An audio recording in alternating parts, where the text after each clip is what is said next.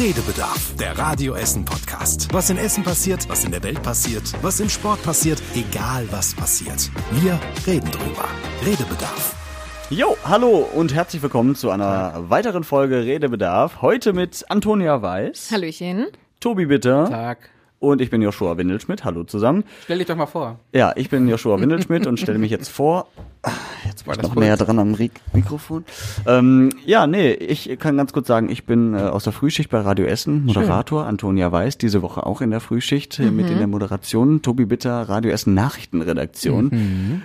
Und äh, deswegen haben wir eine gute Kombination, Konstellation, um über die Themen der Woche bei uns in Essen zu sprechen, beziehungsweise das, was uns hier bewegt. Das ist der Redebedarf und wir müssen unter anderem äh, über ein paar Dinge sprechen, zum Beispiel über das neue Rühfest, was am 1. Juli äh, stattfinden soll. Da gibt's äh, hier und da auch ein bisschen Gegenwind, haben wir schon gehört. Ähm, außerdem wurde eine ganz besondere Bombe gefunden bei uns in der Stadt. Aha. Und äh, auf dem Kennedy-Platz findet ein großes Spektakel statt äh, in diesen Tagen. Auch darüber wird zu reden sein. Zuerst möchte ich aber äh, einmal euch fragen, Rock am Ring, wäre das was für euch? Oh, weh. Für mich. Mambo nicht. Kurt spielt da ja auch, ne? Also- Mambo Kurt? Mambo Kurt, den kennt man aus Bochum, Ja. äh, macht Mambo-Musik. Also die Musik äh, schon. Äh, will Ja. ich mir auf jeden Fall anhören. Aber ähm, du hast es ja heute Morgen auch schon so herrlich formuliert. Äh, es ist ein bisschen hart. Ja. Die Rahmenbedingungen sind ein bisschen hart. Mhm. Festival muss man halt mögen. Ja, also an sich dieses, das mal mitzumachen, fände ich, glaube ich, auch cool, aber mir wird da ein Tag reichen. So ein ganzes Wochenende irgendwie zwischen Dreck und Schlamm zu pennen und nur Dosenravioli, also nur Dosenravioli ist jetzt nicht schlimm, aber äh, die Kombination mit dem Das Dosenbier macht es dann aber Genau. erträglich. Ich habe auch ein bisschen, ja, ich habe auch ein bisschen, bisschen Angst vor den äh, Hygiene äh, hier Bedingungen? Umständen da, Bedingungen, Ja. genau. Ich bin jetzt kein kein Hygienefreak, aber ich denke mir manchmal so, boah, eine Toilette zu benutzen, die nicht überläuft und so, fände ich schon irgendwo. Was soll denn bei einem Dixie-Klo groß überlaufen? Da musst du selber nachspülen, wahrscheinlich ja, mit einem oder, Eimer Wasser. oder auf Festivals passiert ja sowas wie, du bist auf der Toilette im Dixie-Klo und die schubsen das Dixie-Klo um. Weißt du, sowas. Halt, da habe ich keinen Bock drauf. Nee. Ja. Mhm. Aber tatsächlich vom Line-Up her, von den Leuten, die da sind, also Toten Hosen, cool. Foo Fighters, äh, was haben wir noch, Evanescence hatten wir da. Ähm, das sind natürlich auch schon irgendwie Bands, die man sich mal angucken kann, einfach weil Mhm. es einfach große, weltbekannte Bands sind. Ja, auf jeden Fall. Aber ähm, uns kriegt man da offensichtlich nicht hin. nicht so richtig. Ist auch, glaube ich, nicht so günstig. Ne? Das 200 Euro oder so? ja, ja. Na gut, aber äh, allen wünschen wir ganz viel Spaß, die da jetzt hingehen und äh, ihre Zelte da aufschlagen bei Rock am Ring. Wir haben ja unsere eigenen Veranstaltungen hier. So. Zum Beispiel auf dem Kennedy-Platz steht ein Fußballstadion. Wir haben ja irgendwann schon mal im Podcast drüber geredet, über die Kleinfeldfußball-Weltmeisterschaft. Gestern war schon mal so ein kleiner Auftakt, also am Donnerstag. Da gab's den Frauenfußball Soccer Cup und äh, tatsächlich war es so wie erwartet. Es waren viele Leute da, die einfach spontan auch mal dahin gegangen sind, Ja. weil es eben mitten in der Innenstadt ist und ähm, ja auf dem Kennedy-Platz kein Eintritt kostet. Also ähm, hat voll funktioniert. Ähm, wie ist es mit euch? Sehen wir euch auch mal da im Stadion? Ja, ich hoffe, dass ich heute Abend, oder wir müssen ja dann an der Stelle festhalten, je nachdem, wenn man den Podcast hört, es ist Freitag. Heute ist Eröffnung Deutschland-Zypern, ein Klassiker auf dem Feld. Aber nein, irgendwie große Eröffnungsshow und ich würde mir das auch echt gerne angucken. Und äh, ich plane da echt dann vielleicht heute Abend mal vorbeizukommen. Und das, ich wäre auch gestern gerne hingegangen, hat dann terminlich leider nicht mehr gepasst. Ja. Antonia? Ja, ja ich würde es mir auf jeden Fall auch angucken. Und äh, ich habe das Bild auf unserer Seite gesehen, habe so gedacht, mega stark. Einfach wie das aussieht Mhm. von oben. Wow. Ja, und wenn das Wetter mitspielt, das, also war gestern schon eine super Atmosphäre da, weil irgendwie alle einigermaßen gut gelaunt sind Gutes und dann Wetter. auch entspannt sind, ja, gerade wenn du vom Shoppen kommst oder so und läufst da mal lang, ähm, ist auf jeden Fall eine ganz coole Sache. Und es steckt natürlich auch viel Arbeit dahinter. Also ähm, die haben sich wirklich viel Mühe gegeben da auch und das äh, sieht man dann auch, weil da echt Ja. Das Stadion nicht nur schön ist, sondern auch äh, alles super organisiert ist.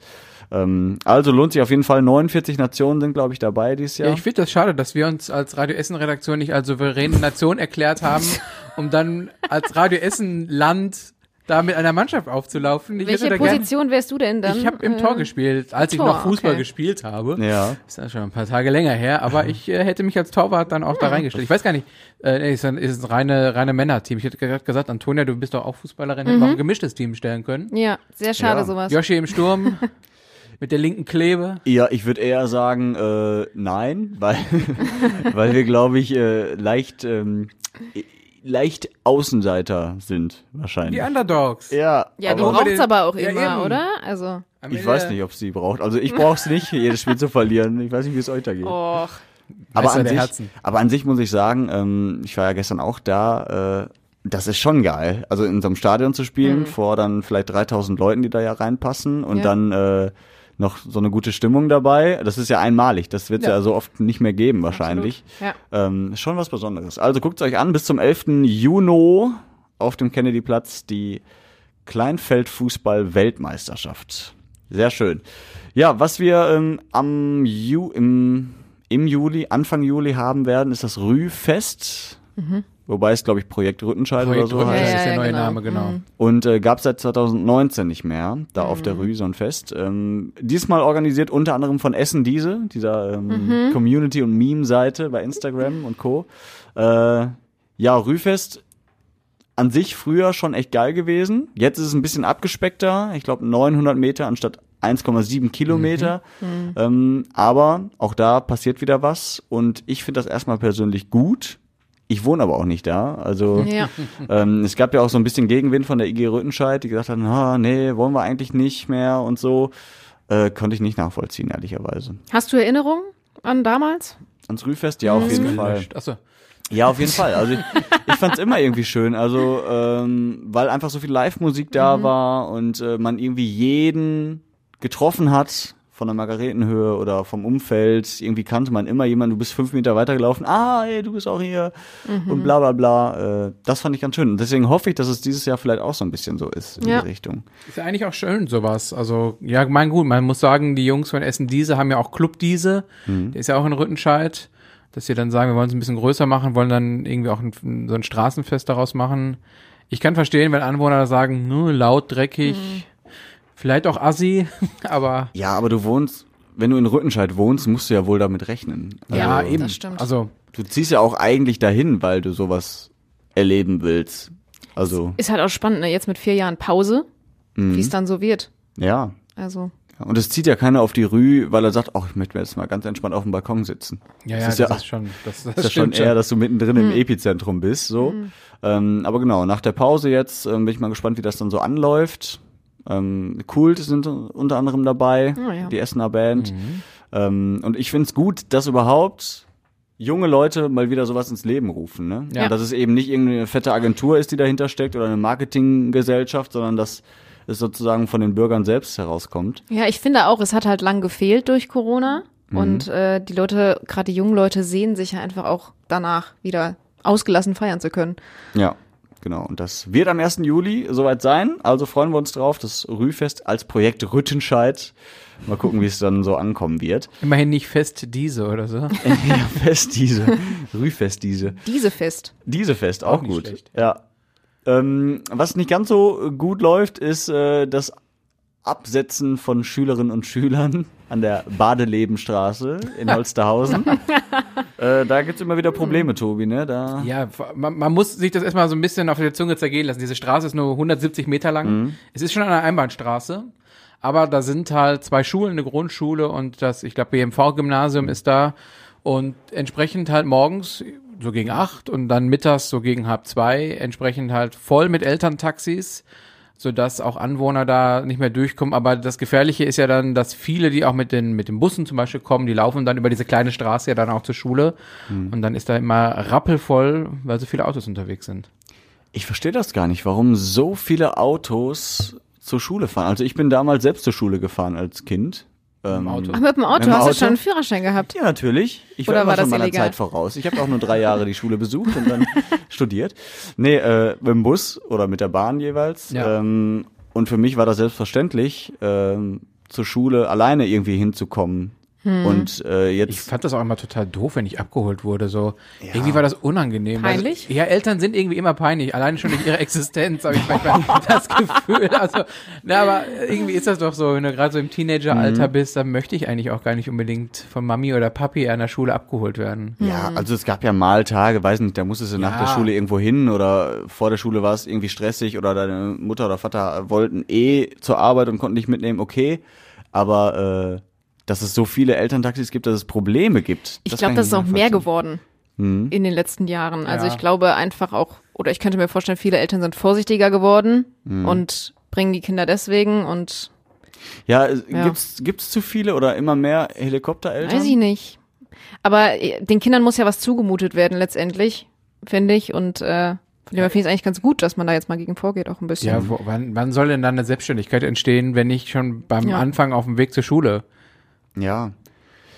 Und, und wenn ich vielleicht irgendwie Angst habe oder so, dann, dann versuche ich es doch vielleicht eben per, also zu Fuß vielleicht mit dem Kind, ne? Oder eben ich begleite das Kind, ist zwar jetzt auch Wenn die nicht, Zeit da ist, ne? genau, ist jetzt vielleicht auch nicht ganz angenehm fürs Kind, wie du gerade sagtest, Tobi, Eltern sind meistens peinlich und wenn du dann auch irgendwie an der Hand zur Schule gebracht wirst, ist auch blöd, aber zumindest könnte man so es ja üben und dann äh, hinbringen. Und klar, wenn es mal ist, dann ist ja auch nicht schlimm, dann soll man auch mit dem Auto hinfahren. Aber diese Elterntaxis, also ich habe auch das Gefühl, viele Eltern werden immer, immer vorsichtiger. Ja.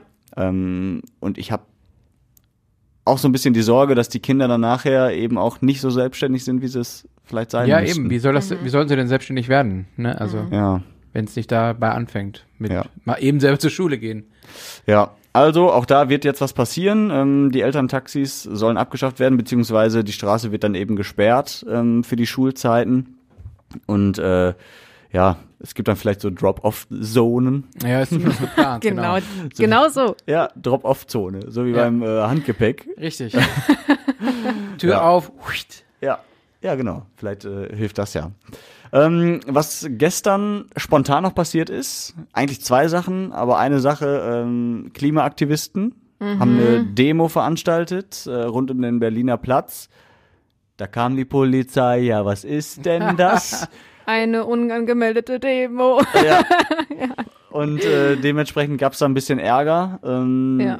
Jetzt sagen die Klimaaktivisten natürlich, ja, wir wollen ja stören, das ist ja unser Ziel. Hm. Andererseits eine Demo nicht anzumelden, ist halt auch nicht rechtens. Das heißt, ähm, die Polizei ermittelt da jetzt noch. Immerhin war es ja friedlich und deswegen hat die Polizei die wohl auch nicht aufgelöst, die Veranstaltung. Aber ich denke mir da, pff, ah, es war bestimmt wieder auch nervig für all die Leute. Klar, das soll es auch sein, aber Man kann halt beide Seiten verstehen. ja, aber ich denke mir immer, die, die Autofahrer, die da im Stress im Feierabendverkehr sind, die Ja. nach Hause wollen zu ihren Kindern, Ja, was auch absolut. immer, die können ja wohl am wenigsten dafür, dass, ähm, ja, vielleicht klar, die könnten nicht mit dem Auto fahren, sondern mit der Bahn, aber trotzdem, die können es ja nicht entscheiden, dass Deutschland sich komplett umstellt auf äh, Klimaneutralität etc., was auch immer. Hm. Ähm, und das finde ich immer schade. Na, Im Zweifelsfall blockieren die ja auch bei so Straßen wie rund um den Berliner Platz. Da ist ja auch die Ruhrbahn unterwegs, teilweise ja auch unterirdisch, ja, aber die Ja. blockieren dann ja auch Straßen, wo Busse unterwegs sind und dann steht so ein Bus, keine Ahnung, eine halbe Stunde mit laufendem Dieselmotor darum, weil sie nicht durchkommen. Ich finde irgendwie so ein bisschen schneiden die sich manchmal auch ins eigene Fleisch, habe ich das Gefühl. Ja, diese Widersprüche sind manchmal so ein bisschen schwierig. Hm. Ja. Ähm, Aber ich glaube, dieser Stören und dieser Nervenaspekt, der überwiegt dann halt für die. ja.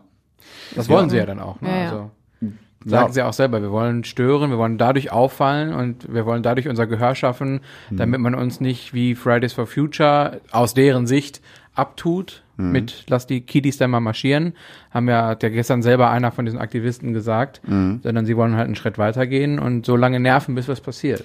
Und immerhin haben sie es geschafft, dass wir jetzt drüber sprechen. Also, Ja, aber wirklich. Ich meine, die, die Absicht ist ja auch gut und äh, ich stehe da auch voll hinter, hinter vielen Sachen zumindest, dass ähm, wir deutlich mehr tun können für den Klimaschutz.